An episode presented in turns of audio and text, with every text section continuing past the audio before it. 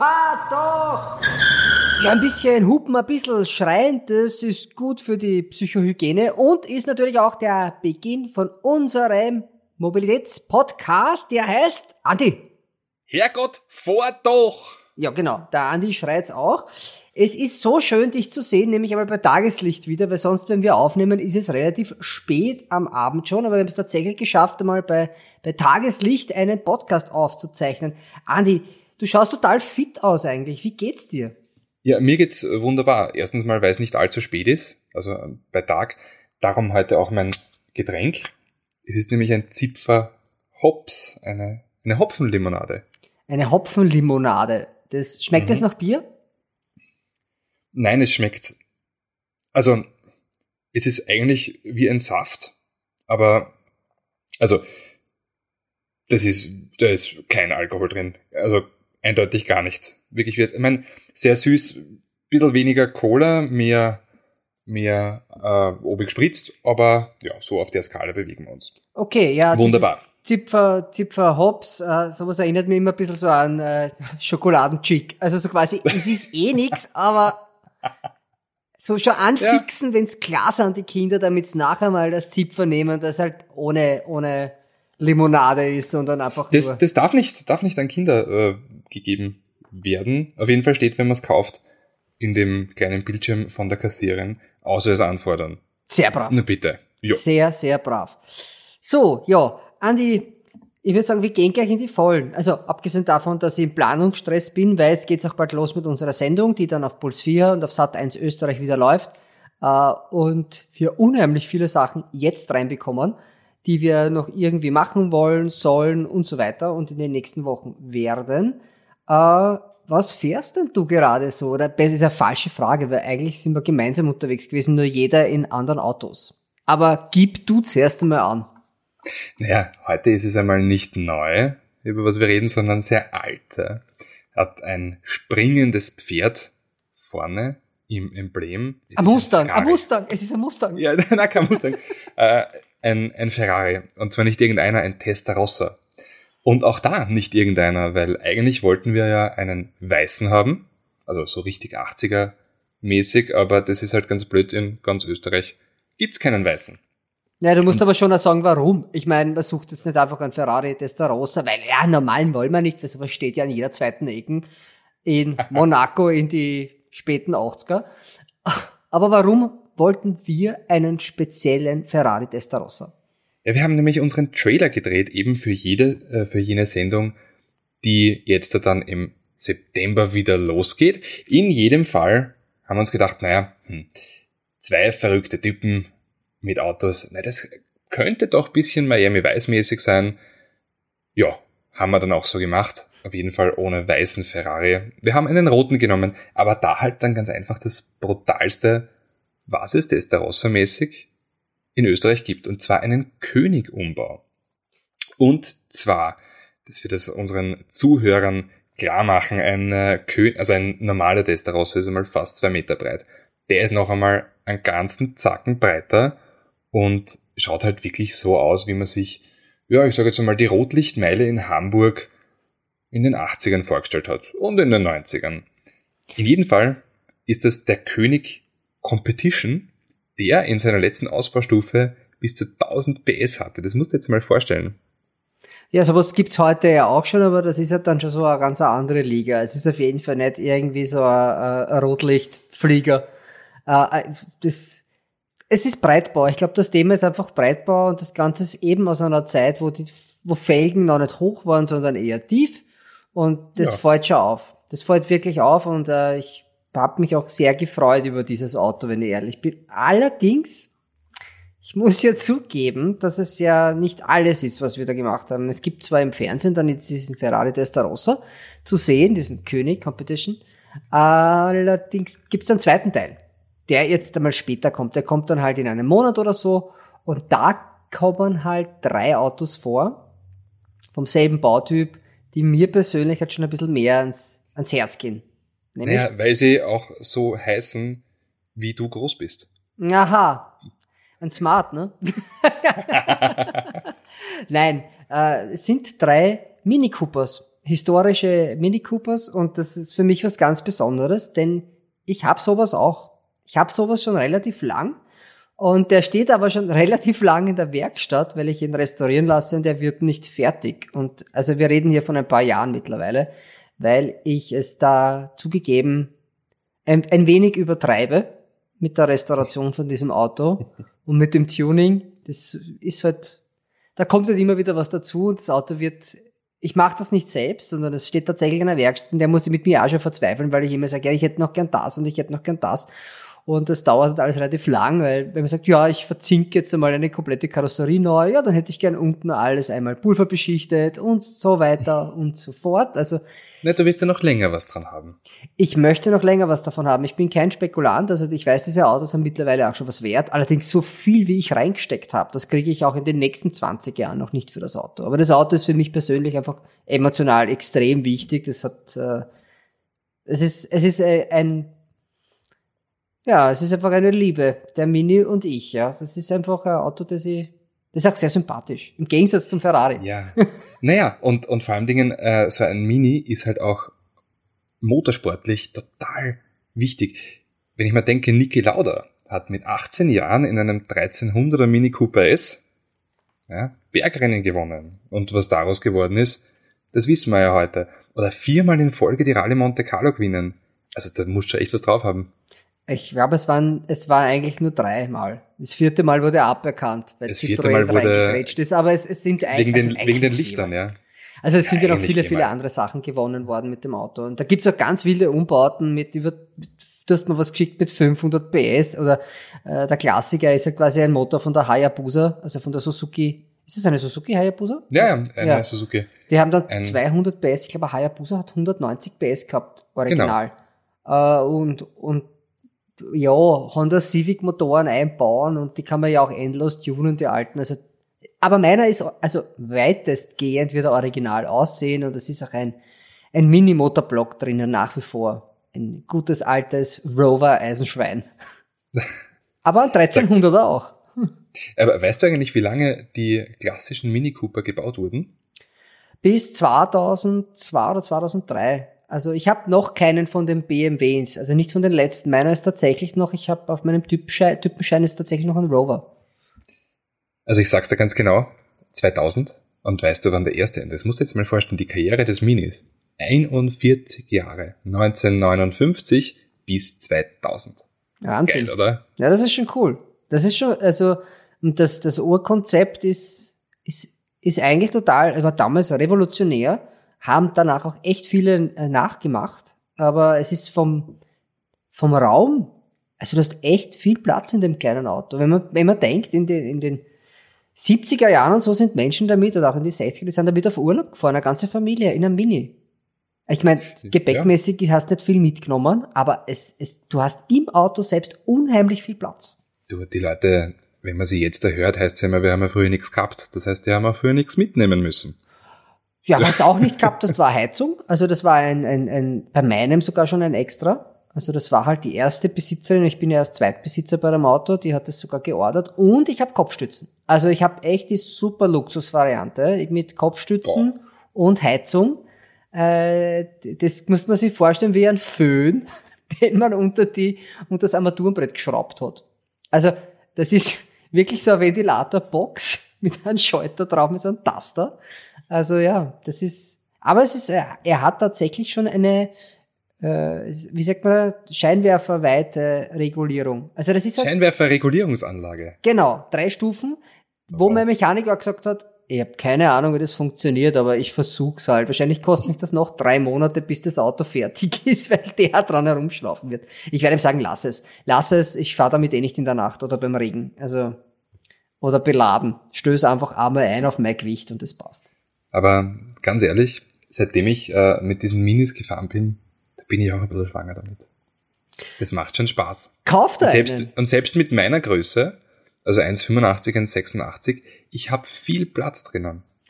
Weit mehr als in dem Testarossa. Ja, und das Tolle ist halt, dass also das ist so ein Teil, das kostet 24 Euro und da ist die Sitzschienen verlängert für deine Größe. Also ich sitz überraschenderweise, ich mein, ich, du sitzt ja im Auto relativ nah dran, ja, von Mhm. Haus aus. Ich sitz mit meinen 1,65 auf der letzten, also auf der letzten äh, Einstellungsmöglichkeit. Also ich sitze ganz hinten im Mini. Das ist aber auch, weil man damals wie, die, wie, wie, wie, wie ein Frosch im Auto gesessen ist. Es war einfach dieses Lenkradl, das so flach steht und dann ist aber die Hüfte so weit vorne, dann musst du aber, damit sich das ausgeht, mit die Hände die Lehne zurück oder umgekehrt, also ganz ein eigentümliches Fahren. Nur es ist einfach, ein, wie man in Österreich sagt, ein Korl. Das Ding hat 630 Kilo und 63 PS. Also das, das, das zieht schon. Oder 53, man weiß ja nicht so genau, was, was, äh, was man da tatsächlich drin hat oder was der Typenschein sagt. Ich bin schon sehr gespannt, wie viel da bei mir rausschauen beim Neutypisieren.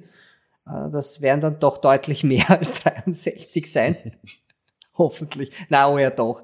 Also ich habe sogar, also mein Mechaniker hat gesagt, du, ich bin mir nicht sicher, aber es kann sein, dass wir dreistellig werden mit DPS und ich gesagt, um Gottes Willen. Puh. Ja, aber ganz ehrlich, das brauche ich ja nicht. Also das ist ja auch schon mit 63 PS gut unterwegs. Ja, aber so 90 PS. Ja, das ist anvisiert. Ist dann halt echt geil. Aber er meint so, ja, wenn wir das nur machen, es könnte so sein, so 102 PS und ich so, okay. Also da kann man schon, ich meine, wurscht, wie viel man investiert. Ein, originaler Mini ist nie schnell. Es fühlt sich immer nur schnell an. Nur du bist halt um Kurven so viel schneller als ein, ein wesentlich stärkeres Auto. Also du kannst mit einem originalen alten Mini bergab, sage ich jetzt mal, einen neuen Golf GTI äh, herbrennen. Der kommt dir nicht nach, weil du musst kein einziges Mal vom Gas gehen. Das habe ich auch gemacht. Einfach was geht. ja, am Fahrradstreifen überholen. Nein, das mache ich nicht. Ich bin, ich bin eher ein Geläuterter. Aber ich, ich, ich fahre einfach gern damit und es ist so simpel zu fahren und ähm, ja, das braucht man gar nicht so weit ausführen, aber es ist einfach ein Auto, das mir persönlich sehr am, am Herzen liegt und ähm, na gut, ich sag's ganz kurz. Ich hatte einen Unfall vor ein paar Jahren und da war Autofahren für mich gar nicht so leicht und ich mit meinen normalen Autos, mit den modernen konnte ich nicht fahren. Ich, ich, das war mir wie eine Reizüberflutung. Das, ich habe Angst gehabt, unsicher in einem Auto. In meinem Job natürlich eine Katastrophe. Und mir wurde das von zu Hause und vom Arzt auch verboten, Auto zu fahren. Was schlimm ist. Aber ich bin jeden Tag mit dem Hund Gasse gegangen, weil das durfte ich schon. Um den Block durfte ich gehen alleine, unbegleitet. Und bin in die Garage runtergeschlichen und bin mit dem, mit dem Mini eine Runde um den Block gefahren. Weil das war ein Auto, das ich verstanden habe, total analog äh, alles war nachvollziehbar und einfach. Ich habe eh nur braucht erster, zweiter Gang, ja, weil schneller darf in der 30er-Zone, wo ich wohne, eh nicht fahren. Und das hat mir das Selbstbewusstsein gegeben und geholfen, zurückzukommen ins, ins Arbeitsleben und ins normale Leben zurück. Und deswegen ist das Auto so wichtig für mich. Und den hätte ich noch, ich glaube, dreimal um 500 Euro irgendwie zusammenfixeln lassen können, damit er durchs Pickel kommt. Und dann habe ich gedacht, na, nix, fuck it, ich, ich, ich richte das jetzt richtig her, ich mache das besser wie neu. Und das kostet halt dann. Also, um das Geld hätte ich schon einen neuen Cooper Works GP bekommen. Wahrscheinlich, wenn ich es zusammenrechne. Ja. Aber der alte ist halt leibender. Ja, das stimmt. das stimmt. Ja, wenn er mal fertig ist, werde ich ihn in der Sendung herzeigen. Das ist die Idee dahinter. Man wird ihn dann noch sehen. Aber kommen wir mal von altem englischen Blech zu zu einem Thema, das immer wieder so herumschwirrt, aber bei uns gar nicht so passiert, aber irgendwie hört man dann immer die Bedrohung aus China und ich rede jetzt nicht über irgendwelche seltsamen Viren, sondern ich rede von Autos, nämlich Autos aus China. Ja, ich, ich glaube, ich glaub, Autos aus China sind der Begründer eines äh, Stereotypenwitzes. So. Weil es heißt ja immer, dass die Asiaten unfassbar schlecht Auto fahren. Das äh, sieht man besonders in amerikanischen äh, Sendungen, Comedy-Serien. Und ich bin mir ziemlich sicher, dass dieser Stereotypenwitz auf den frühen chinesischen Autos basiert, weil die waren halt so schlecht. Ja, äh, das natürlich, die Autos waren nicht gut. Die waren richtig nicht gut. Das stimmt. Allerdings, das ist so eine Sache, die ich immer ganz interessant finde. Also reden wir jetzt quasi von die Autos für chinesische Exportautos, die am europäischen Markt funktionieren hätten sollen? Oder reden wir ja, einfach ich, von Ich rede jetzt zum Beispiel äh, vom, vom Brilliance BS6. Boah. Eine, ja genau, eine, eine Mittelklasse-Limousine, die, die, ja, die hätte bei uns gegen den VW Passat antreten sollen. Betonung liegt auf sollen, weil das Auto war so schlecht im Crashtest, dass er nicht zulassungsfähig war. Ja, das hängt aber also das, das hängt halt damit auch zusammen, dass die halt mit ganz andere Regeln spielen. Und äh, du musst das jetzt mal so vorstellen. In China leben 1,3, na fast 1,4 Milliarden Menschen. Das ist sehr, sehr viel. Und die haben einen Mobilitätsbedarf, weil natürlich die Mittelschicht auch immer mehr äh, wächst. Das ist so, weil die Wirtschaft dort ist gar nicht so schlecht aufgestellt. Also die, die wachsen schon jetzt in den letzten zwei Jahren nicht mehr so stark, aber die wachsen in den letzten 20 Jahren massiv. Und da denkt man sich natürlich, okay, am heimischen Markt funktioniert das. Da gibt's wahrscheinlich sowas wie Unfallstatistiken auch, nur ist einfach die Regierung in China anders gestrickt als, also gestrickt als wie die in Europa, sage ich jetzt einmal ganz salopp.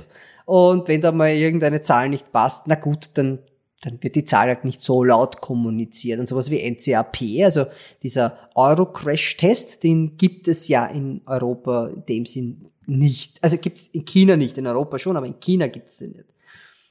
Und das ist halt so, dass die Autos halt echt Todesfallen auf Rädern waren. Also tatsächlich. Also mich erinnert es an diesen Youngling Landwind. Das war ein, ein Nachbau. Ja, ein Nachbau das von, SUV. Genau, ein Nachbau ja. von einem, einem äh, Opel Frontera, glaube ich, war das. Oder, oder Monterey. Opel Monterey hat der so Kassen? Naja, so.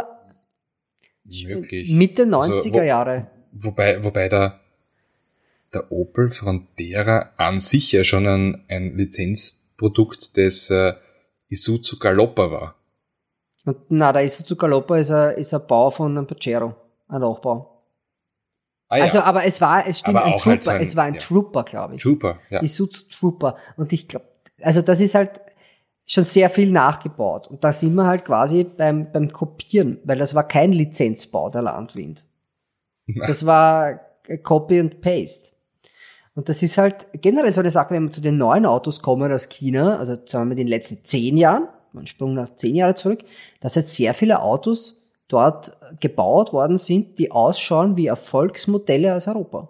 Ja, wobei, wobei das ist ja äh, in der fernöstlichen Kultur durchaus ein Kompliment. Also ich bitte unsere Zuhörer um, um Verständnis. Also ich persönlich habe mit zu China leider gar keinen Bezug, bis auf die acht Schätze und Hummerchips die übrigens Aber beide keine traditionellen chinesischen Speisen sind, möchte ich nochmal anmerken.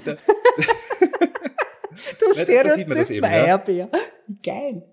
Und, und da war, also, was ich mich erinnern kann von, von Smart, wie viele Smart-Nachbauten es da drüben gab. Range Rover. Jetzt mit den SUVs Range Rover. Na, also Evoque, der also Nachbau. Ich mein, tut mir leid um die Stereotypen-Witze, aber Range Rover zwei Worte, die beide mit R beginnen. Na komm, na komm. Alter, das ist ja, also nein, das, das machen wir jetzt nicht, das ist natürlich ein Blödsinn. Also das ist ja, das trifft doch eher, glaube ich, Japaner. mein anderes Stereotyp, das ist nicht die Chinesen.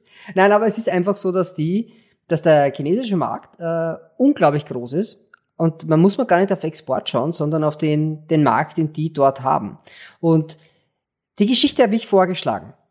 Und das ja. hat einen Grund, nämlich von einem meiner besten Freunde, der Bruder lebt in China, seit ein paar Jahren schon. Der hat dort mit seiner Lebensgefährtin halt und, und ist, da, ist dort geblieben. Also der hat sein Glück gesucht und auch gefunden äh, in, als, der hat einen Online-Store, also ein Amazon-Händler ist der. Und der hat mir vor ein paar Tagen... Hat Amazon kopiert. Nein, nein, nein, nein, nein. Der macht das schon auf Amazon, aber der Bezug okay. in, in, in, es ist einfach, also wie gesagt, der, der, der, der macht das quasi mit seiner Frau. Ich habe es nicht ganz verstanden, aber es, es geht ihm gut, weil er hat sich vor ein paar Tagen bei mir gemeldet und äh, er hat gesagt, ja, mach doch mal was über chinesische Autos oder komm mal nach China auf die Messe. Und ich habe dann gesagt so, ja, so reisetechnisch ist es gerade nicht so gröbi bei uns, also nicht so toll. Deswegen ähm, eher jetzt gerade nicht, aber hey, ich komme dich gern mal besuchen, wenn es so ist. Und er hat dann gesagt, ja, weil man muss sagen, dass die in China mit Elektroautos einfach ganz anders umgehen als wir bei uns. Na gut, Shenzhen ist ja als ein ganzer komplett elektrisiert. Und Shenzhen ist, glaube ich, äh, der, der, äh, die viertgrößte Provinz. Ja, ja, ja. Und äh, das ist nicht nur das, sondern es geht auch darum, dass die halt andere Zugänge haben zu dem Thema. Also dass die natürlich auch, weil die ein, eine sehr große Umweltverschmutzung haben durch Industrie, weil einfach das Land so schnell wächst, also auch einfach der Bedarf äh, so schnell wächst, die Autos rausgepumpt werden, dass die Industrie das alles im, im, im eigenen Land produziert und dass dort halt mit den Auflagen für die Umwelt, äh, was die auf die Industrie rausstoßen, das ist nur so, nee, also das ist halt nicht ganz so super. Jetzt haben die natürlich das Problem mit Smog. Das hat zum einen mit der Lage zu tun, mit der geografischen und zum anderen aber auch damit, dass die wirklich Schwerindustrie haben. Und da versucht man halt an allen Ecken nachzu also gegenzusteuern, unter anderem mit der E-Mobilität. Äh, das ist die letzten Jahre auch stark gefordert worden vom, von, von der Republik China. Äh, jetzt ist es aber so, dass, dass die das ein bisschen runterfahren. Allerdings hängen die halt auch echt am Gas, weil China ist der Haupt äh, Export, also der Hauptentwicklungsland für, für Batterien. Mhm. Weil die halt die, die, wie sagt man, die, äh, die iPhones zusammenbauen? Zum Beispiel. Zum Beispiel. Und dass die Batterie da, da drinnen ist, ist ja nicht so viel anders wie die in einem Tesla. Ja. Ich meine, Tesla baut die Batterien mittlerweile selbst, ja, aber die haben halt echt viel am Markt und auch viel entwickelt und haben unglaublich großen Einfluss so auf den europäischen Markt. Nämlich nicht nur, wenn es um die Technik geht, auch wenn es um Design geht, weil der Markt einfach so riesig ist.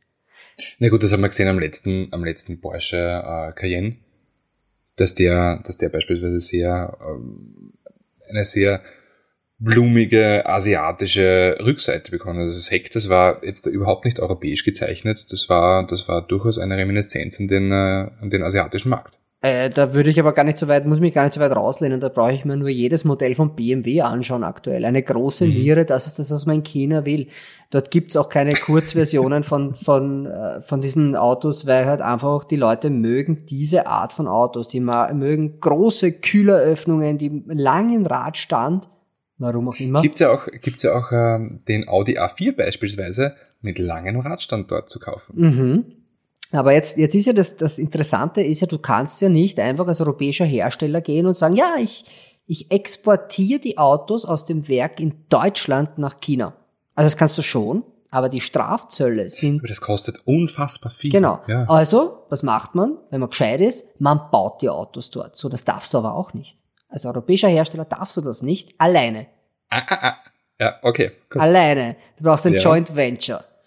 Und das ist halt echt interessant, weil dann wirst zusammengeschweißt mit einem, mit einem chinesischen Hersteller. Also Volkswagen macht das zum Beispiel. Und dann baut man für den Markt dort selbst auch Autos. Skoda, Volkswagen mit dem Terramon zum Beispiel, den überdrüber großen SUV. In Amerika ist der Atlas. Äh, das kann man sich vorstellen wie eine Q7, aber von VW, von der Größe her. Audi Q7.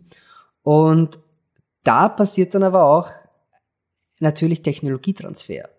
Also alles, was ich dorthin bringe, bringe ich quasi mit als Morgengabe, quasi wie auf der Hochzeit, dass es das Geschenk ist. Hier habt ihr mal die tollen Assistenzsysteme von der Volkswagen-Gruppe für China. Wobei, wobei ich jetzt da eigentlich ganz gerne auf einen anderen Hersteller eingehen würde. Und zwar, also jetzt der große Konzern, der größte Konzern in, äh, im Autokonzern in China ist Geely. Ja. Geely hat vor ein paar Jahren eingekauft. Ganz groß. Unter anderem Volvo. Ja. Volvo ist ja ein 100%, also 100% in chinesischer Hand. Übrigens auch äh, Proton und damit auch Lotus, möchte ich jetzt nur so sagen. Also Proton, wer sich an das noch erinnern kann, Nein, ist ein, also ein, ein malaysischer Autokonzern, der jetzt wiederum in, äh, komplett in den Händen von Geely ist. Ja, aber, aber Pro, Proton gab es in Österreich auch. Ja. Als Mitsubishi Colt Nachbau zum Beispiel. Ja. Ja. Na, auf jeden Fall, ähm, und auf das wollte ich jetzt da hinaus, weil Volvo hat zwei ganz große Werke, von denen ich weiß. Das Chengdu-Werk und das äh, Werk Daquing äh, in der Provinz Heilongjiang. Bitte so. tut dir nicht weh, Andi. Du hast wahrscheinlich gerade irgendwo einen, einen, einen Reisbauer sehr, sehr schwer beleidigt mit deiner Aussprache und die, die Verstorbenen auch noch, die ganzen sechs Generationen davor von dem Typ. Von mir aus. Na, Aber jeder Mensch sagt normalerweise Entschuldigung. ja, das kann ich nicht auf Chinesisch. Auf jeden Fall. Ich verbeuge mich jetzt da. Ja. Also du auf Japanisch sagst, du kann siehst ich. es, ja. Auf Japanisch, auf Chinesisch kann ich es auch nicht. In jedem Fall. Das, was ist das größte Luxusdrum von Volvo? Das ist der S90. Das ist die, die klassische Luxuslimousine. Und die kannst, wenn du magst, gut und gerne auf über 90.000 Euro aufmagazinieren. Ich hätte so. den SUV genannt.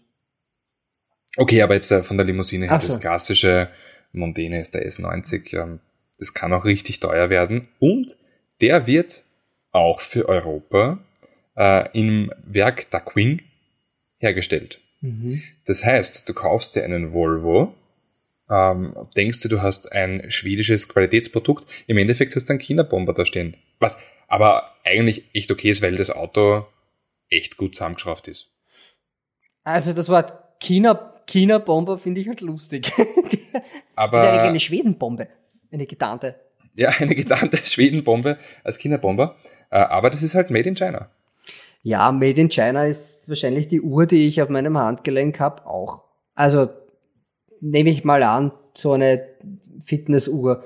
Und ja, deine eher nicht, aber du bist auch mehr auf, auf Uhren. Also ich würde, das, das darf man nicht, also diese, diese Standards, Qualitätsstandards, die Volvo setzt für Sicherheit und Verarbeitung, die sind die stehen meiner Meinung nach über jeder Kritik. Also dass auch wenn böse das Zungen, China böse Zungen äh, behaupten, dass die in China hergestellten Volvo. Es gibt ja zum Beispiel auch äh, eben das, das erste Werk, das Chengdu-Werk, das stellt den XC60 genauso her äh, wie die europäischen Werke und böse Zungen behaupten, ähm, die Chinesen schrauben das noch gescheiter zusammen als äh, die Europäer.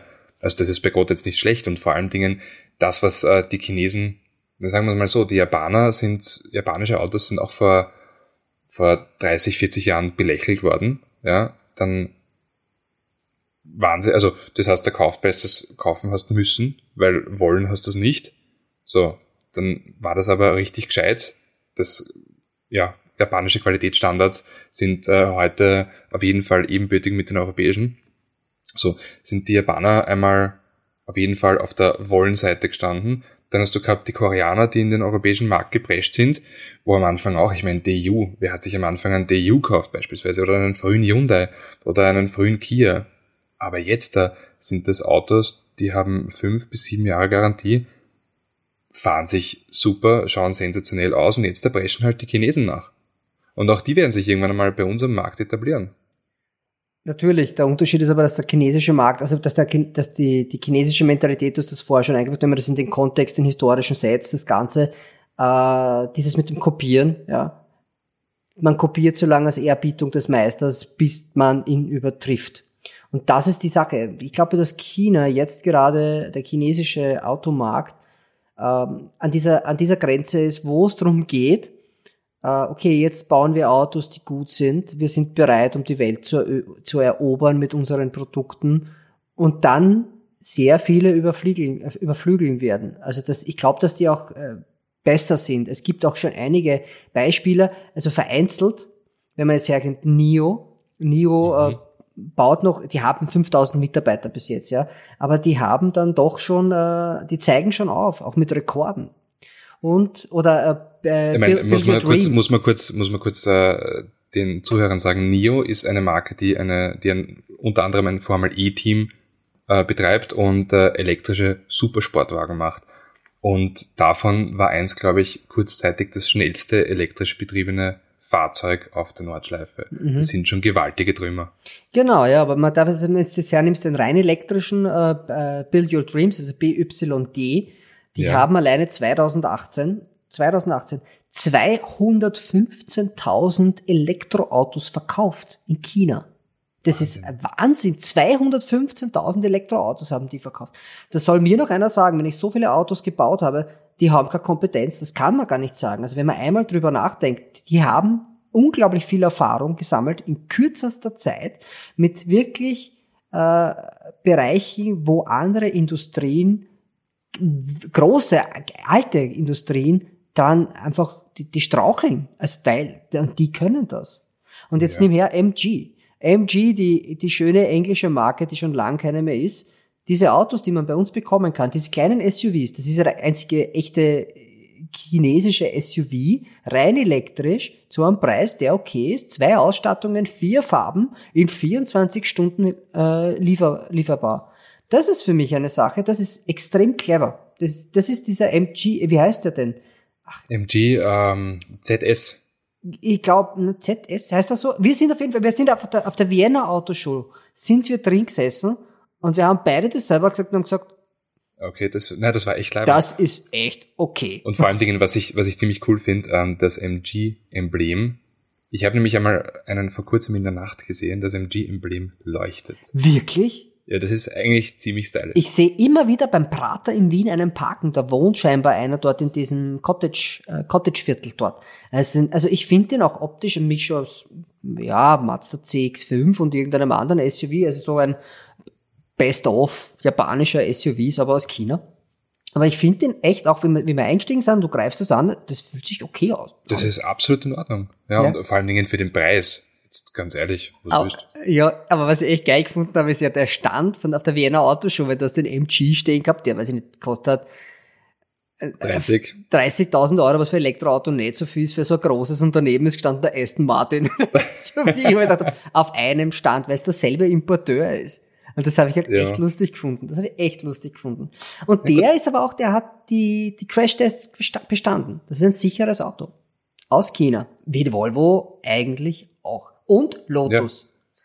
Und ähm, die Volvo Submarke Link Co. oder Link Co., wie die heißen, die sind echt hübsch. Ähm, ich habe irgendwo mal gelesen, eine lebenslange Garantie.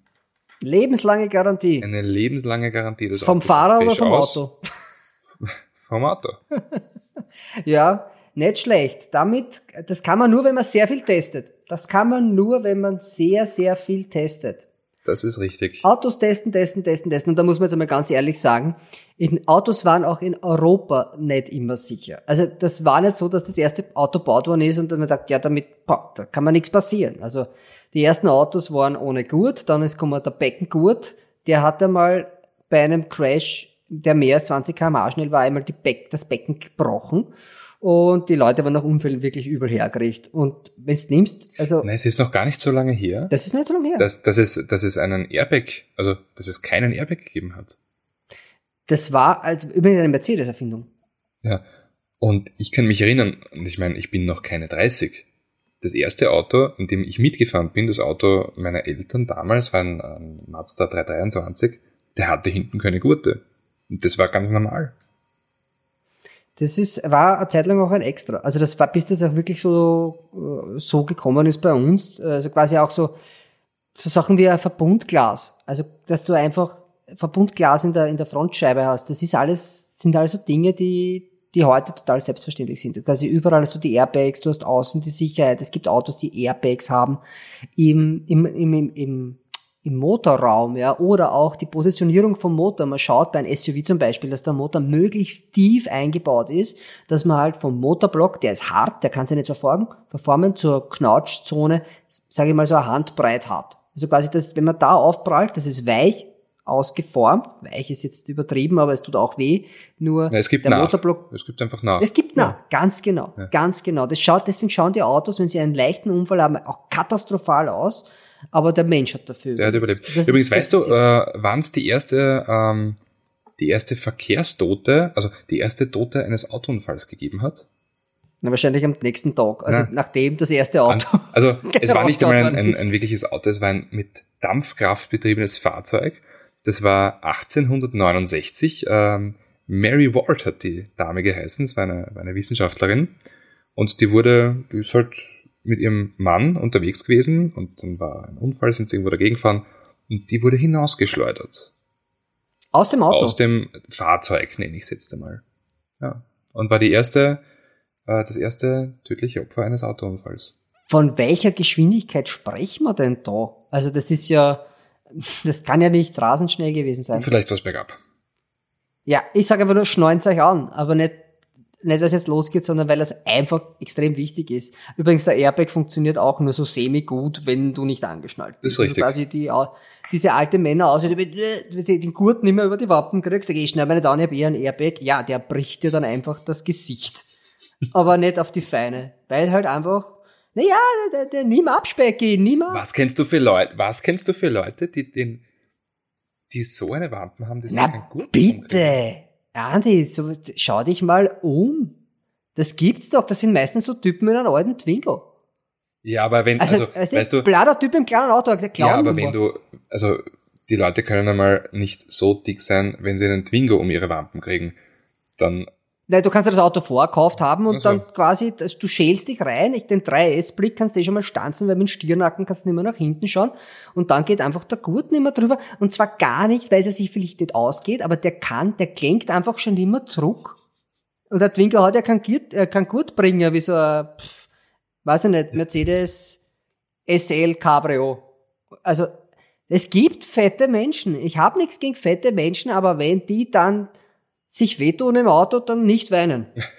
weil sie sich nicht anschneiden. Verstehst? ja, okay. Ja, es ist, es ist so. Schnall dich an, egal wie schwer das bist. Ja. Gut. Jo. Bin, bin bei dir. Das ist eine, eine Message, die Ich meine, löblich ist. ein Freund von mir hat einen Hund, der ist einmal zusammengeführt worden und der Tierarzt gesagt, der hat nur überlebt, weil er so blatt ist. Seitdem ist der Hund geführt worden, der ist alt geworden und der war richtig fett. Also, ah, der war richtig fett, dieser Hund. Und den haben sie weitergeführt. Der hat jeden Tag in der Früh hat er ein Marmeladsemmel gekriegt. Ah, leibend. Den Freund von mir kennst du auch, der ist mit dir im Büro Ah, gesessen. okay. Ja, auf jeden Fall ist es natürlich, kann man das sagen, wenn man fetter Mensch ist, ja, mir kann man nicht so schnell wehtun, weil ich habe ja eh quasi die, die Körperknautschzone. Das ist Schwachsinn. Es ist Schwachsinn. Schneuen sich einfach an. Ganz einfach. Allerdings, das bringt mich auch schon ein bisschen auf das Thema. Wir haben ja alle diesen, wir haben diesen NCAP, das ist in Österreich, also quasi, wenn ein Auto entwickelt wird, wird schon getestet, bevor es noch ein Auto gibt. Jeder Bauteil wird getestet am Computer. Simuliert, simuliert, simuliert. Haben wir beide schon mal gesehen, wie die das machen, da waren wir schon eingeladen. Und wenn das dann fertig ist, dann fahren die Testfahrer vom, vom Werk. Ja. Ne? Ja. Die machen dann so tolle Sachen wie pff, ja, Rüttelstraße, Wasserdurchfahrten und dann wird das Auto noch eingestellt in so einen Klima-Windkanal, wo halt alles. Oder generell am Nordkap wird gefahren. Genau, also die, die fahren schon wirklich auch, also nicht nur in der Halle. Aber da wird natürlich auch geschaut, wie ist das in den Truppen, wie ist das, geht die Klimaanlage bei 50 Grad noch Dauerlastung, also das wird alles geschaut, ne? Und wie geht's dann weiter? Dann, dann sind so Leute wie du und ich dran. Wenn, wenn das Werk einmal sagt, hey, das ist okay, dann geht's zur NCAP und fordern die Wand. Auch nochmal. Dann kriegen die ihre fünf Sterne idealerweise. Der fünfte ist übrigens Fußgängerschutz, also ist quasi, das ist, glaube ich, zurzeit äh, heißes, heißes Eisen. Wobei hier und da passiert es auch so, dass wir, also Autotester, Motorjournalisten, früher drin sitzen, als das Auto an die Wand gefahren wird. Das stimmt. Und das ist aber auch so eine Sache, da kommt dann immer wieder auch noch was auf. Ist schon länger nicht passiert, aber sowas wie der Elchtest, das ist eine Journalistengeschichte gewesen. Das war, das war kein, kein, sag mal, behördlicher Test, sondern da ist ein Journalist, hat damals die erste A-Klasse aufs Dach gelegt. Beim berühmten Elchtest. Und seitdem gibt es, da kommt was Gutes raus, ESB. Alle Autos, die neu gekauft werden, haben ein ESB. Oder auch, auch so eine Sache ist Audi TT erste Generation. Der war ja ein bisschen hinterfotzig. Ich meine, ich sage jetzt nicht, das war nicht unbändigbar, aber ich sage jetzt, die, die, Man hat schon fahren können müssen. ja, aber ich sag, Richtig gut. wenn du in eine schnelle Kurve gefahren bist, in eine Langzogere, du hast falsch reagiert und da war am Steuer dann vielleicht die prototypische Brigitte mit ihrem Haarsalon, die gerade heimgefahren ist oder die Lösung zur, zur Bank gefahren ist, die hat's dann richtig schier. Also die hat's ausgehoben und ist abgeflogen. Und dann hat man gesagt, ui, Kacke, haben wir nicht beachtet, da bauen wir jetzt einen Spoiler hinten ein. Jo. Und was richtig Und ESB. und ESP. Und was richtig kacke ist, wenn das nicht beim Journalisten passiert, sondern wenn das Auto schon am Handel ist und Mhm. die Leute kommen drauf auf Sachen. Und da rede ich jetzt gar nicht um Crashtests oder so, da geht's halt um so Sachen wie Software. Oder man hat vielleicht, man kommt dann drauf, dass die Autos anfangen zu stinken, weil einfach irgendwas ausdampft im Auto. Das passiert eh schon 15 Jahre lang nicht mehr. mehr. Aber das gehört alles zum Testen dazu. Magst du was Grausliches hören? Ich habe eine sehr, ich habe eine morbide Geschichte. Ähm, ich ich wäre auch bei was Grauslichem, habe auch eine grausliche Geschichte, aber ich will deine zuerst hören. Vielleicht ist es dieselbe. Möglich. Möglich. Okay. Also, äh, ich glaube, jeder kennt die Bilder von, von Crashtests. Da sitzt ein Dummy, Ja. ein Dummy drinnen. Ne? Oh ja, gut, wir haben dieselbe. Wir haben dieselbe Geschichte, ja. Ja. Und die ersten, die Crashtests gemacht haben, war auch Mercedes.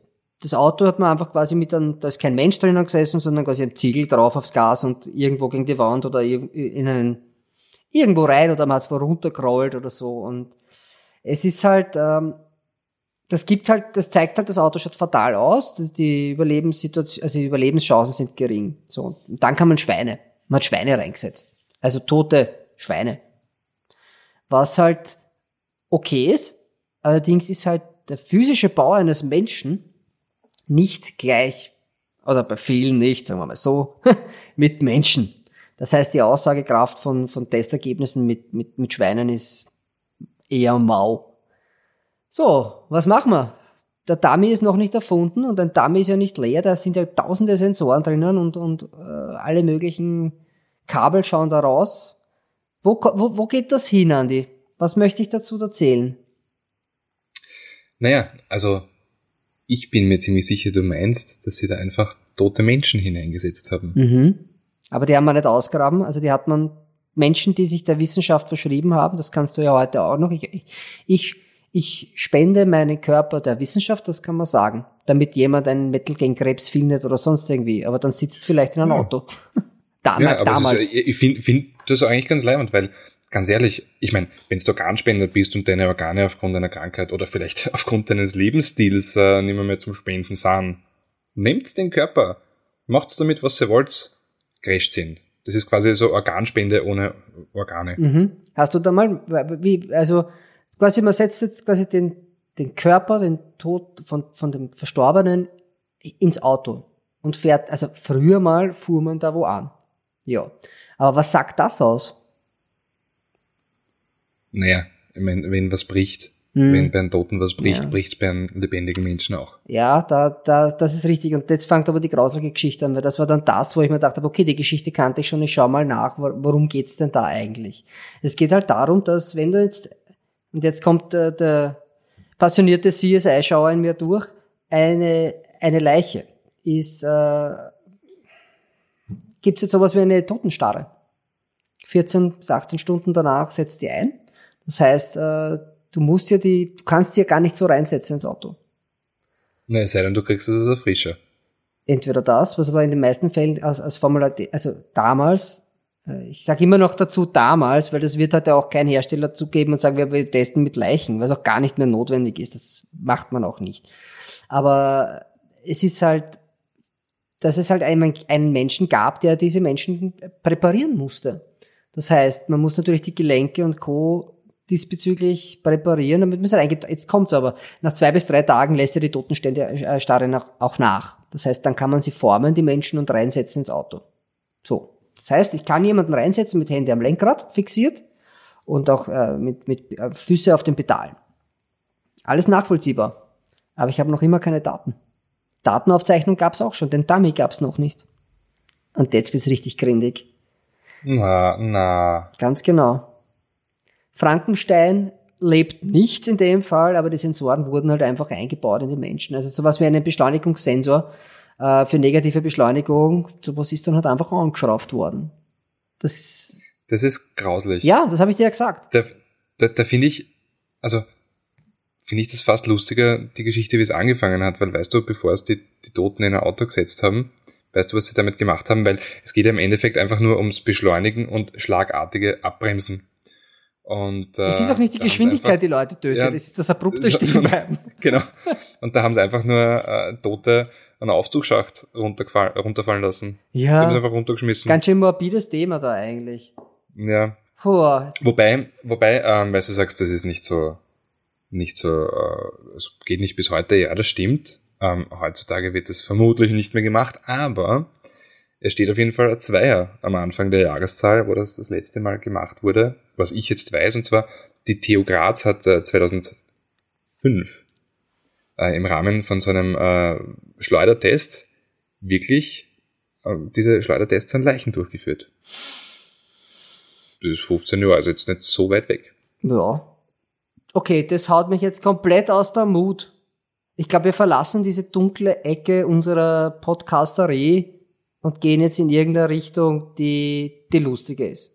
Oder? Machen wir, Nehmen wir Musik. machen wir Musik. Glaub. Ja, ich glaube, aus der Scheiße kommen wir jetzt echt nicht mehr happy raus. Äh, jetzt richtig. machen wir Musik. Boah, ey. Sollst, beginnst du oder soll ich? Na, fang du mal an. Okay, also wir haben so viel von Toten geredet. äh, Ich mache mir dann weiter mit David Bowie. Starman, super Nummer. Dann äh, meine Nummer zwei ist äh, von Bilderbuch, Machine, also auch das Musikvideo mit dem gelben Lamborghini, sensationell. Und, was ich toll finde, ich weiß, du hattest letzte Woche auch einen Alanis Morissette-Song, aber den habe ich mir heute nicht nehmen lassen, Ironic. Äh, ich habe nämlich diese Woche einen Film gesehen, zu Deutsch heißt er Praktikum, ähm, im Englischen The Internship mit, äh, mit Owen Wilson und Vince Vaughn. Und ganz am Anfang fahren sie in einem Chrysler Sebring Cabrio Boah. und hören dieses Lied. Und das ist so eine sensationelle Szene, die, ja, Oh, kauft euch ein Chrysler Sebring Cabrio, macht's auf, fahrt durch die Stadt und hört ganz laut Ironic. am besten in Weinrot, weil in meinem Kopf gab's den nur in Weinrot mit beige Ledersätzen. In, Im Film ist er Silber. Nein! Mhm. Das war was ganz Feines. Na, ich mach mal weiter. Und zwar, ich möchte, wenn wir ja über Asien gesprochen haben, also über China, äh, bringe ich aber koreanische Musik. Hey, nämlich J-Park. Nein, nein, cooles Zeug, das die Leute noch nicht so ausgelutscht haben, ja. J-Park, I Like to Party, ist ein amerikanischer Rapper, der aber mega berühmt ist in Südkorea. Korea. Also das ist so ein K-Pop-Star. Dann habe ich von Rainbow Kitten Surprise Cocaine Jesus, ist auch eine coole Nummer. Und äh, Rolling Stones mit Beast of Burden. Also das ist für mich so eine Nummer, die geht immer. Das ist so äh, gefühlt in Los Angeles aufstehen, runterschauen auf die Stadt, sich am Sack kratzen, dabei spielt die Rolling Stones mit äh, Beast of Burden. Ja, genauso habe ich das gemacht, ja. Ganz ehrlich, genauso habe ich das gemacht. Und damit gehen wir jetzt mal in die Pause. Äh, äh. Jesus. Vierte, bis gleich.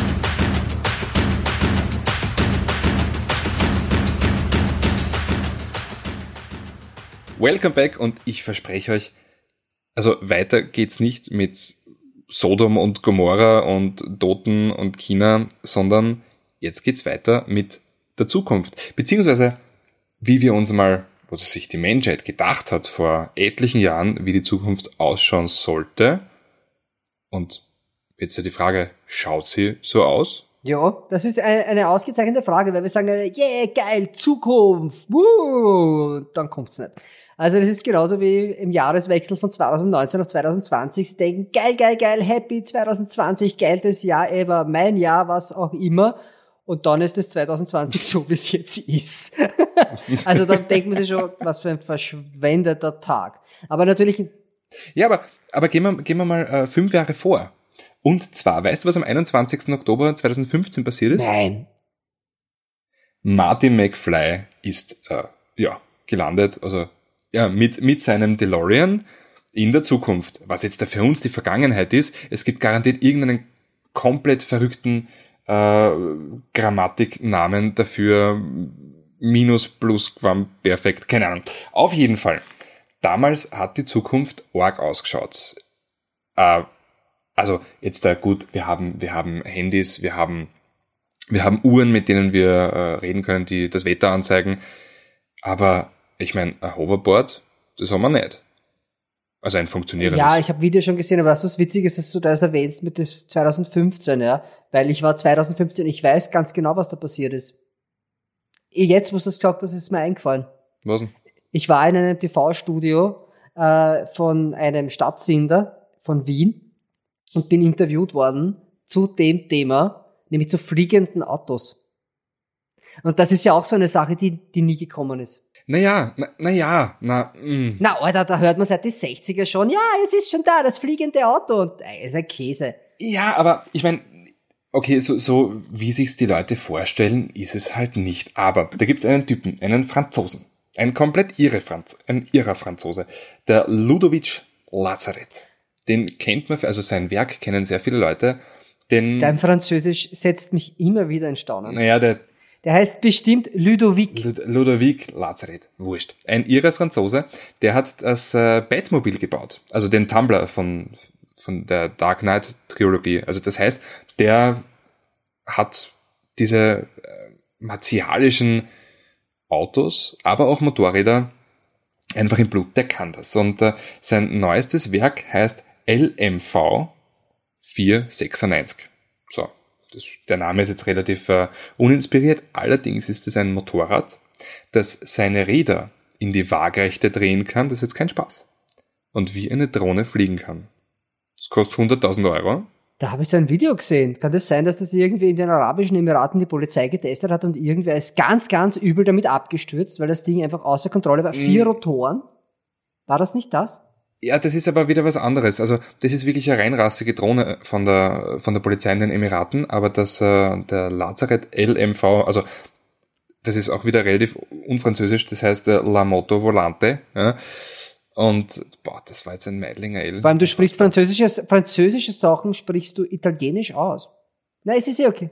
Die, nein, das nein, La Moto, ja wurscht. Auf jeden Fall, Hatte, kurze Zwischenfrage. Hattest du Französisch in der Schule? Nein. Das ist es nämlich.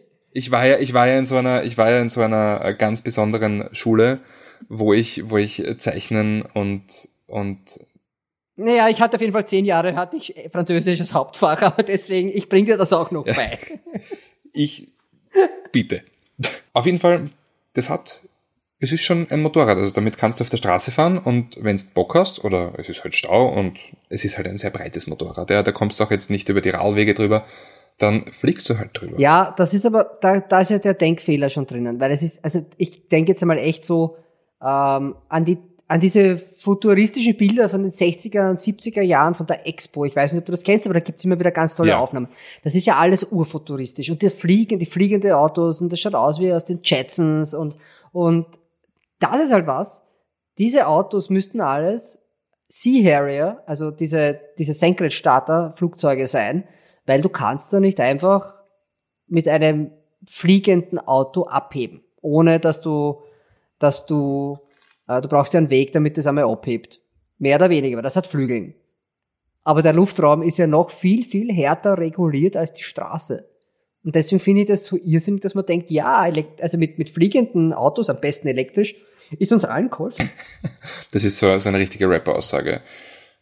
Kein Leben ist so hart wie die Flugraumregularien. Ja, ist auch so. Alter, Astro Control for Life. Jetzt brauche ich einfach ein T-Shirt. Nein, aber es ist tatsächlich so, dass das natürlich schön ist und wer, unser Kollege der Ronny, äh, und zur Erklärung, also in dem, in diese, diese Firma, bei der wir da, dabei sind, der macht ja viele Sendungen und eine davon ist quasi vom Ronny ge, ge, dieses Mobilitas und dafür ist er, ist er in einem fliegenden Auto drinnen gesessen. Kannst du dich erinnern? Das war ganz am Anfang von Ja. seiner Sendung. Und da, Genau. da hat sie auch geheißen, es ist jetzt gleich da. Ich weiß, es gibt eine Firma in, in der Slowakei, die haben ja auch sowas, das fliegt schon, aber das ist halt alles viel näher an einem Flugzeug als an einem Auto. Und somit ist es eher ein Flugzeug, das ich auf der Straße fahren kann, als ein Auto, das ich fliegen kann. Weißt du? Ja, ich meine, es hat ja auch letztes Jahr oder vorletztes Jahr der Sergey Brin, das ist der einer der Eigentümer von Google. Das hast du richtig ausgesprochen übrigens. Oh, danke schön. Besser. Ähm, der hat unfassbar viel Geld in ein äh, Startup gesteckt, das fliegende Autos baut.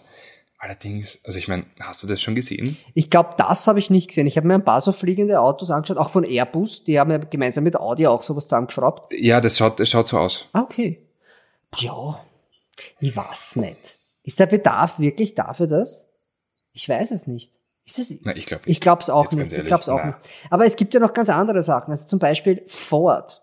Ford ist ja, hat doch mal ein Auto äh, vorgestellt, ein Concept Car, aber es war nicht in der vollen Größe mit Atomantrieb. Das mit dem Kernreaktor, ja, genau, das war ja Ende der 50er.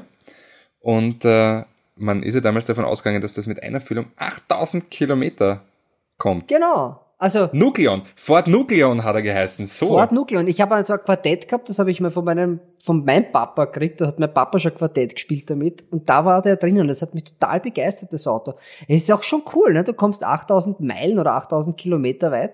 Äh, und es ist halt urgünstig, ne? Du brauchst nur eine Ladung Uran. Wobei ähm, in Russland, Und ich weiß nicht, wie viel Chemotherapie man braucht, weil das ist halt schwer kre- krebserregend. Aber Ja. sonst, na, ich habe jetzt da äh, gelesen, in Russland ähm, ist jetzt da auch, der soll bald fertig, ist immer wieder bei der Geschichte, bald soll er fertig sein, ein Atomakku, der 50 Jahre am Stück laufen soll. Ohne Wartung. Also irgendwie, ich weiß nicht warum, vielleicht sind wir halt in Österreich so gedickt, aber wenn ich höre Russland und, und Atom, da stößt mir ein bisschen die Haare auf. das ist einfach so, genetisch ist das so schwierig.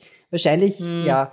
Also jo. ich schau mal, ob dann morgen irgendwie zwei Jungs in einem Ledermantel vor der Tür stehen und mich böse anschauen, wenn ich sowas sage. Äh, aber. Nein, du wirst ja, vergiftet. Also, ich glaube, in, in Russland wird man ja vergiftet. Ich trinke eh keinen Tee. Aber es, es ist halt, äh, es gibt noch ganz andere Technologien, also Turbinentechnologie. Du warst ein großer Fan oder bist ein großer Fan von dem CX75 von Jaguar, dem Gasturbinen. Die Gasturbinen, so. ja. Der Jay Leno hat ja so einen Chrysler. Da gab es ja Chrysler, der tatsächlich mal Autos gebaut in den 60ern mit Turbinenantrieb. Und die haben die dann alle, das war in Detroit quasi so an Familien, da hat man sich bewerben können und die haben die an, an Familien vergeben, diese Autos, zum Testfahren. Und die haben es dann alle zurückgeholt und geschrottet. Und eins hat überlebt, das hat der Jay Leno. Und da glaubt man halt dann quasi, das, war, das war's dann mit Turbinen. Hm. Nein, War's aber, es gibt, MTT gibt's, die, die Turbinenbikes. Das gibt's, ja, das gibt's. Das kann das man stimmt. sogar kaufen. Ich meine, das ist jetzt nicht billig und das ist echt schier, aber. Irgendein Oberösterreicher, ich weiß nicht, der hat einen alten Rover P6 mhm. auch auf Turbine umbaut. Mhm. Der hat einen Turbinen P6, der fährt auch letztes Jahr ist er gefahren bei dem Ventilspiel. Ventilspiel ist eine, eine Oldtimer-Rennveranstaltung am, am Red Bull Ring. Also sehr toll, kann ich nur empfehlen. Da ist er auch unterwegs gewesen. Ja. Also ich meine, ich kenne ich, ich kenn das Auto ja sehr gut mit V8, also ich finde, da gibt's nichts zum Verbessern.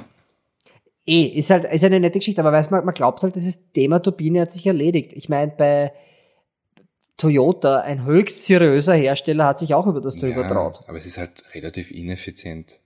Natürlich ist es ineffizient, es ist unglaublich laut. Mhm. Äh, und die haben auch eines gebaut. Das, das war aber nicht nur, also es war ein Concept Car in den 90ern aus diesen irren, äh, aus dieser Bubble. Irgendwann machen wir mal eine, eine, einen Podcast nur über Bubble Cars, also über diese Japan reden wir über japanische Zeit in den 90er bis 2000. Das sollte man unbedingt einmal machen, weil das ist so spannend. Aber da gab es halt einen, einen, einen Toyota, ein Concept Car. Normalerweise, das, du kennst das ja, die erzählen da halt alles, die Hersteller, da steht das Auto, das wird auf die Bühne geschoben aber da ist kein Motor drin und die Technik gibt's nicht wirklich, die sie dir erzählen. Aber Toyota hat das Ding halt gebaut. Mit Turbine. Und allen drum und dran haben Journalisten reingestellt. Also reingesetzt und gesagt, fahrt's damit. Also. Also ich weiß nicht, ob ich damit, nee, doch, ich wäre schon damit gefahren. Ja, fahren würde ich schon damit, aber es gibt ja auch diese, dieses äh, französische Unternehmen, das Autos, ich glaube französisch war das, die gesagt haben, ja, wir machen Autos, die mit Luftdruck fahren, also mit, mit Pressluft. Ja, was heißt denn Luftdruck auf äh, Französisch? Äh, irgendwas mit Oxygen? Oxygen? Also irgendwas mit Luft. Also ich weiß nicht. ja. Luftnummer halt, Sie, ja. Sieben Jahre Hauptfach, gell? Zehn, zehn, zehn, zehn Jahre. Jahre. Aber ich kann, ich kann noch immer fragen, wie ich aufs Klo komme auf Französisch. Ja. Äh, und dann aber, ich, das, das kennst du jetzt bestimmt. Und zwar äh, Französisch, äh, Schweizer Unternehmen, slightly dubious, dubios, und zwar die Flusszelle. Diese Autos, die quasi fahren mit einem isotonischen, mit einer isotonischen äh, Flüssigkeit. Quant haben die geheißen. Kannst du das so Koenigsegg äh, hatte da ein, ein, das war ein Joint Venture mit Koenigsegg am Anfang. Ja, Quant. Bis der Christian dann draufgekommen ist, ist ja. wahrscheinlich doch nicht so bueno. Aber ja, ja, ja, doch, das, äh, das kenne ich. Das, also, da gibt's ja auch, ganz ehrlich, das, eine Zeit lang hat's geheißen, ja, der Quant, der fährt jetzt da mit Meerwasser. Ja, im Grunde genommen ist ein isotonisches, äh, eine, also die Idee ist ja diese quasi, du hast eine positiv geladene Flüssigkeit und eine negativ geladene Flüssigkeit, die sich gegenseitig auslöschen und bei diesem Prozess entsteht Energie, um einen Elektromotor anzutreiben. Und die sagen, die haben das schon. Aber es hat, ich war, weiß nicht, wie viele Jahre ich bei denen am Messestand war, auch in Genf, äh, und da habe ich gesagt, ja, mach auf, ich will sehen, ich will fahren. Und die haben immer abgewunken. Na also gut. wenn du genau ich mein, was sehen wolltest, war es vorbei. Wenn man, wenn du jetzt sagst, das fahrt mit isotonischer Flüssigkeit, denke ich da immer an Gatorade. Und wenn ich mir denke, wenn ich ein Auto mit Gatorade tanken müsste, das geht echt ins Geld. Eh, aber ich meine, es gibt also eine Salzlösung, die positiv ja. aufgeladen ist. Also Salz, eine Salzlösung ist ja auch isotonisch. Im Grunde genommen, also Salzwasser ist nicht so verkehrt, weil das ist, was, was wir brauchen. Wenn wir ermattet sind, äh, der, der Klassiker ist der Kader. Also du hast fest gesoffen und am nächsten Tag hast du einen Kater. Was mhm. dir immer hilft, ist, dir fehlen, dem Körper fehlen die Salze. du brauchst ein isotonisches Getränk. Und dieses Isotonic oder Gatorade, wie sie alle heißen, Gurkenwasser. Gurkenwasser ist kein Salz drinnen, oder? Salzgurken? In der Salz, also das Wasser, in der Salzgurke schon, also ich meine, der Feld, ich meine, für mich ist das ja quasi das äh, die, die vierte, ein Gurken ist für mich die vierte Form von Wasser. Also du hast halt fest, flüssig, gasförmig und Gurke. Das ist für mich, das ist Wasser. Das ist nur Wasser. Du aber jetzt was anderes äh, mit, mit, mit die Zukunft, wie sie hätte ausschauen sollen.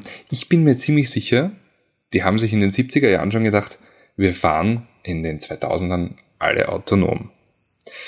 Und ich kann dir erklären, warum die sich das damals schon gedacht haben. Denn es ist eine wunderbare Geschichte vom Zulieferer Continental, also vom Reifenhersteller Continental, äh, die ich jetzt einfach so beginnen möchte. Am Anfang war das Rad. Also Continental hat halt auf dem, auf dem Contidrom ähm, Reifen getestet und äh, sind draufgekommen, ja, irgendwie das, das, was am wenigsten konstant ist, ist der Fahrer. Und so ist die Idee zum autonomen Fahren gekommen. Das heißt, sie haben einfach ein Auto gebraucht, das alleine fährt. Ja, das ist halt jetzt dann nur um diesen Conti-Drom gefahren. Das ist ein bisschen eingelaufen, aber das war 1968. Also, das ist halt echt früh gewesen. Und ähm, wenn man sich, wenn man sich denkt, okay, dann ist das Ganze ein bisschen, hat das Ganze ein bisschen eingeschlafen und dann kam der nächste große Schritt Richtung autonomes Fahren und der war nicht im Silicon Valley. Ähm, der war in, auf der deutschen Autobahn in Niederbayern. Das war 1987. Es war ein äh, umgebauter Mercedes-Bus, der äh, von einem Universitätsprofessor mit Technik im Wert von 1,5 Millionen Schilling ausgerüstet wurde, mit ganz vielen Kameras und Sensoren, die auch eine zeitliche Komponente äh, mit einbezogen haben.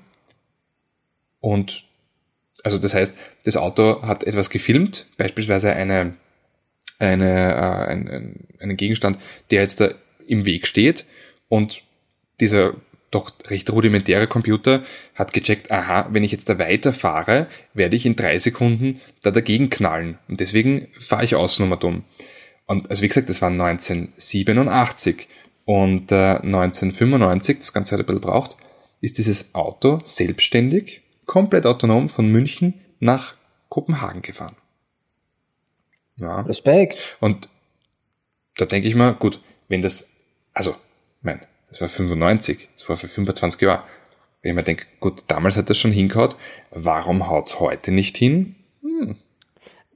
Das hat das, hm, da gibt es eine, eine, ein paar Diskussionen dazu. Interessanterweise, ich war genau heute bei einem Interview, wo es um das Thema geht. Ich habe heute mit einer Expertin zu dem Thema gesprochen und äh, die Nona sehr clevere Sachen gesagt hat. Es gibt natürlich auch die, die moralische Komponente, dass man jetzt, wenn ein Fahrzeug Entscheidungen treffen muss von sich selbst, dann kann es die nur aufgrund der, also eine Maschine kann sowieso nur binär entscheiden, das ist einmal das eine. Das heißt, alles, was es entscheiden kann, es braucht Auswahlmöglichkeiten, die, die, weil das die Maschine hat das selbst nicht gelernt. Das heißt, das muss ja noch immer ein Mensch beibringen.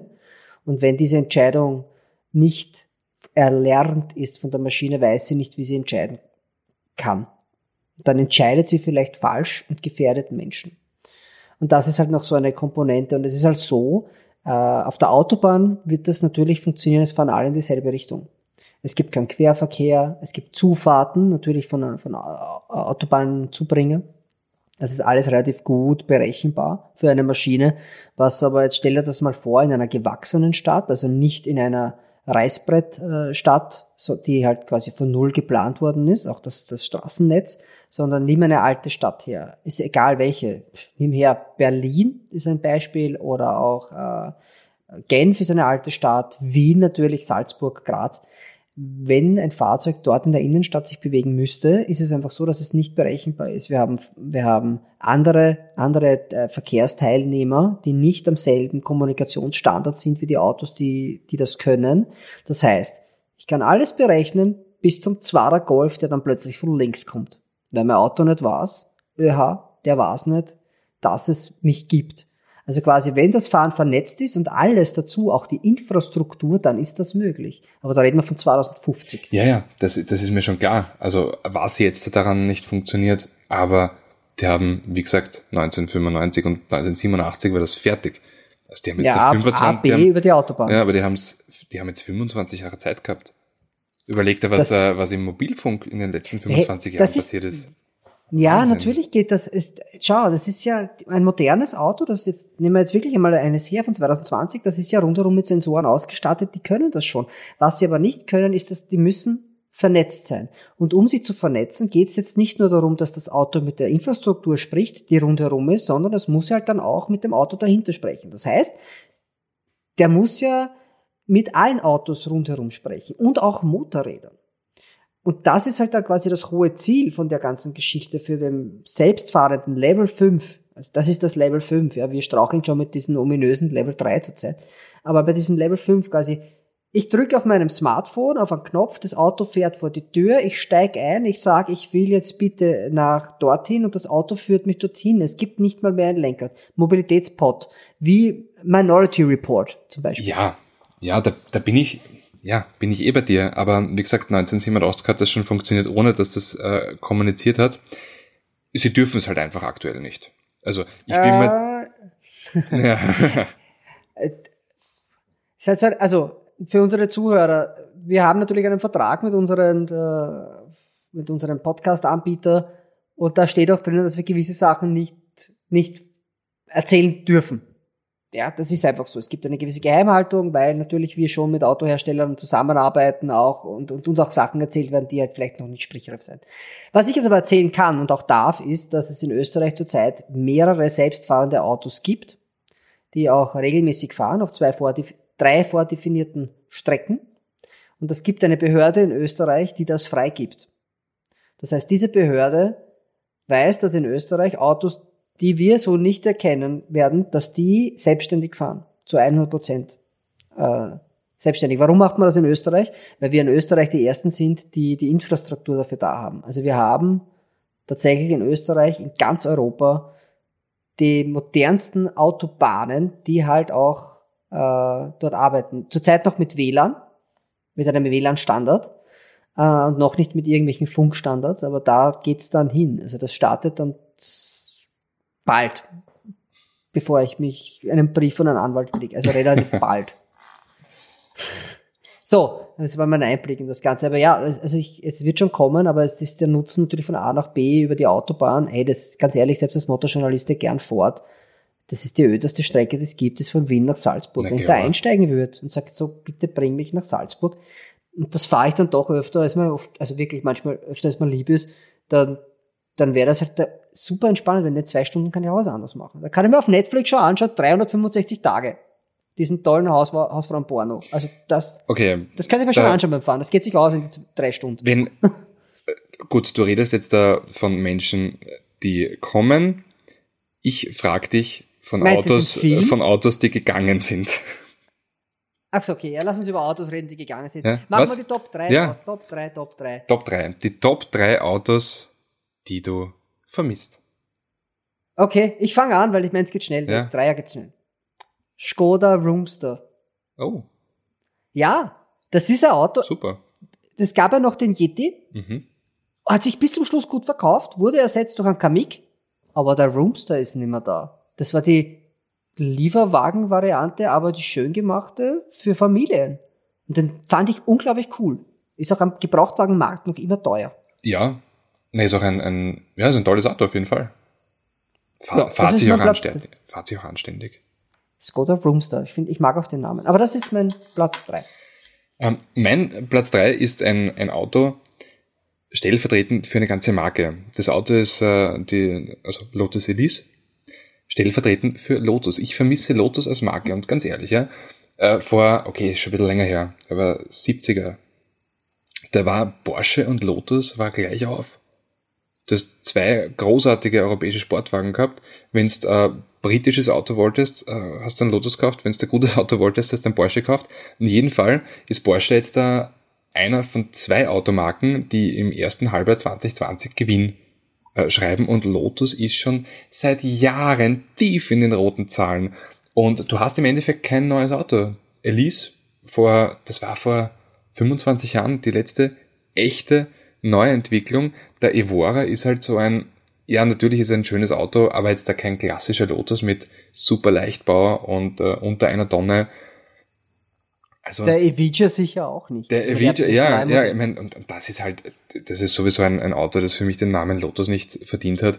Das ist halt jetzt so eine, so eine Geschichte mit, ja, die Chinesen, die müssen, die legen immer am Tisch, ja, und äh, hauen einfach eine 2000 PS Elektrorakete mit, wenn nicht, 1600, 1700 Kilo raus. Aber Lotus, Lotus muss leicht sein. Eine dreistellige äh, Gewichtsangabe, also unter einer Tonne auf jeden Fall, muss nicht viel Leistung haben. Das wäre ein Lotus. Und den klassischen Lotus, den vermisse ich. Ich hatte auch einen in meinem Ranking, aber ich habe natürlich ein Backup, deswegen fange ich mit Lotus gar nicht mal erst an. Also Okay, welcher wäre es bei dir gewesen? der Esprit. Oh, geil. Ja, der Esprit. Äh, mein Platz zwei, ein Auto, das ich wirklich vermisse, Alpha Spider. Alpha Hot kann Spider. Und ich meine, der letzte war ziemlich schwer. Der davor war okay, aber der klassische Duetto, das ist halt für mich, sowas, sowas fehlt. Alpha hat das nicht. Das ist für mich, ein Alpha Spider ist ein Auto, mit dem Alpha keinen Cent verdient, aber einfach die Marke unbedingt braucht. Mhm. Bin voll bei dir. Hätte mir eh schon mal gefallen, aber ich habe da echt den Guster, mir gefallen ja die späten auch, die Gummilippe. Das sind Ja, die, die ja mein- keiner will. Ja, wobei, das kriegst du halt, also um halbwegs ein Geld, wenn du so einen Rundheck-Spider möchtest, da zahlst du dann 50er, 60er. Ja, ja, ja, 50, 60.000 Euro, ich weiß schon.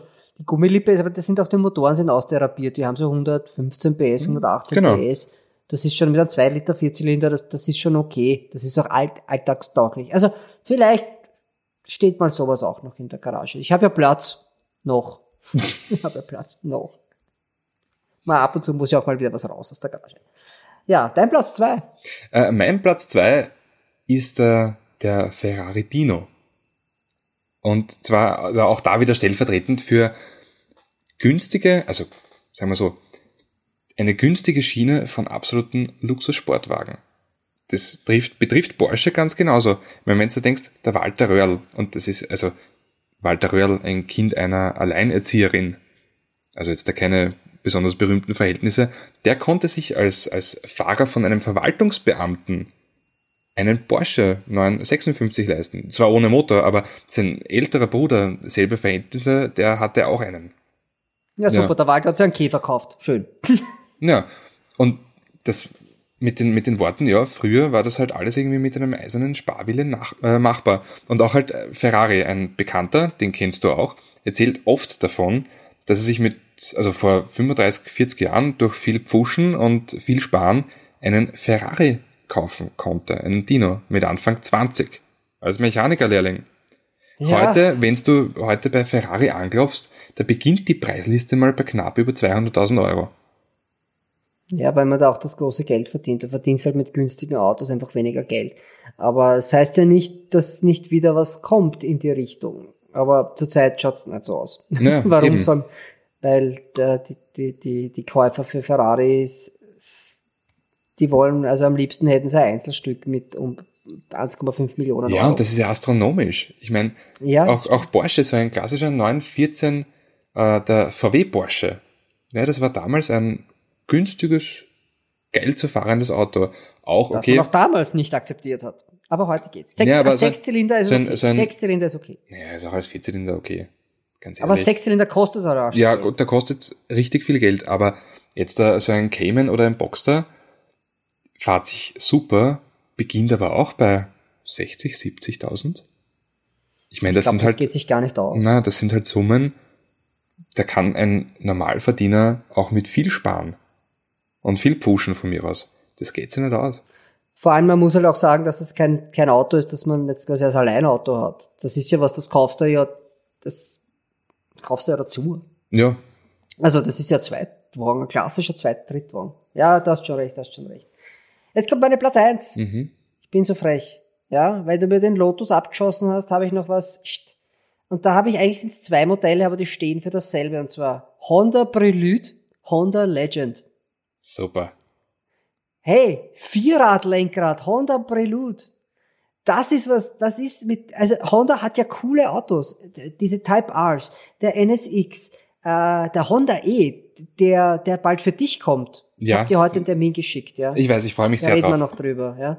Weil ich, ich nehme nämlich den MX-30 von Mazda ein und der Andi den Honda E, äh, weil ich war vorab schon mal mit, also bei den ersten Leuten in Europa, die sowas mal angreifen durfte, da war ich eh dabei und hab gesagt, Andi, ich fahr mal damit. Und, äh, und, und, und der Legend, das ist also ein Coupé oder, oder ein Prelude, das sind Autos, die fehlen am Markt. Vielleicht nicht der Legend, der ist zu groß, aber ein Prelude. Ja, oder Akkord-Coupé. Mit sechs Ja. Zylinder. Super. Ja, Und auch, ich meine, ganz ehrlich, dieses Auto ist ja quasi die automobile, also die, ja, was soll ich sagen, ins Blech gepresste japanische Qualität. Da passt alles. Auch mit 250.000 Kilometer scheppert dort nix, da wackelt nix. Sensationell. Ja, und das ist halt die Sache, wenn man denkt, okay, es gibt diese Autos in Amerika als Acura, da heißen sie ja TLX und TLSX und wie sie alle heißen. Und bitte macht ein Honda-Logo drauf, sagt Legend oder Accord in Europa und das ist e- echt was. Ich glaube nämlich sogar der Gerhard Berger hat einen Prelude gehabt. Oder heißt der Prelude? Eigentlich heißt er Prelude, aber Pre- Prelude. Prelude. Prel- Prelude, aber Prelude? Prelude? Nein. Wer sagt Na, denn Pre also Prelude. du bist jetzt gerade der erste Mensch, der, den ich Prelude sagen höre. Und Gerhard Berger, der Formel, ehemalige Formel 1-Fahrer und DTM-Boss. Nein, es ist ein Prelude, du hast eh recht. Aber das ist halt so, Gut, ich, das ich ist kann, mein Platz 1. Ja, verstehe ich. Also, meiner ist äh, der Ford Puma. Nicht, weil er der schönste ist und auch nicht, weil er der, also der schnellste ist, überhaupt nicht. Ja? Aber das war einfach cool, das war leistbar, das hat äh, super ausgeschaut damals und es gibt... Du warst erst mit einem Puma unterwegs, mit neuen, du warst auf der Präsentation. ja, nein, nein, ich meine ich mein, der alte Puma. Das, das Coupé auf Fiesta-Basis. Also, warte mal, Der alte... grätsch da mal rein. Meinst du wirklich kleine Coupés, so wie ein Opel Tigra? Genau, genau. Und okay, dann damals, ist es nicht nur der, der, der, der Ford Puma, dann ist es ja quasi kleine Coupés. Ja, aber es ist der Ford Puma, weil ich mir damals ähm, als erstes Auto so einen angeschaut habe. Äh, der ist mir aber dann vor der Nase weggekauft worden und ich habe dann irgendwie ja den Puma aus den Augen verloren. Auf jeden Fall, das Auto war super und das hat ganz viele ganz viele Konsorten gehabt. Nissan 100 N- NX, äh, Opel Tigra, äh, Honda CRX. Ja, also Coupés, leistbare Coupés mit ansprechender Leistung, also ja, 125 PS, man dumm, ähm, die leistbar waren. Und das gibt's nicht mehr. Und sogar eine Klasse drüber sterben es aus, weil Alpha GTV, das ist weg. Der, der Opel Astra GTC, der ist, Aber das kommt wieder. ja, aber der, Also ich glaube, das kommt wieder. ja, aber das ist dann, dann teurer. Also weitaus teurer. Peugeot RCZ zum Beispiel ist das auch. Ja, der ist auch schon gestorben. Tot, ja, aber schönes Auto. Ja, wunderschönes Auto, ist gestorben. Opel Astra GTC. Klammheimlich verschwunden. Und äh, der Audi TT, der dreht gerade seine Abschiedsrunde. Also kleine Coupés, leistbare Coupés. Ich meine, der Audi TT, der war schon relativ teuer, aber ist ein Audi, ist eine Premium-Marke, ist okay. Ja. Aber kleine leistbare Coupés sind weg. Also Toyota MR2. ja, Hammer, absoluter Hammer. Ja, das fehlt, du hast recht. Das fehlt. Das fehlt. Ach, wir brauchen noch einen Titel.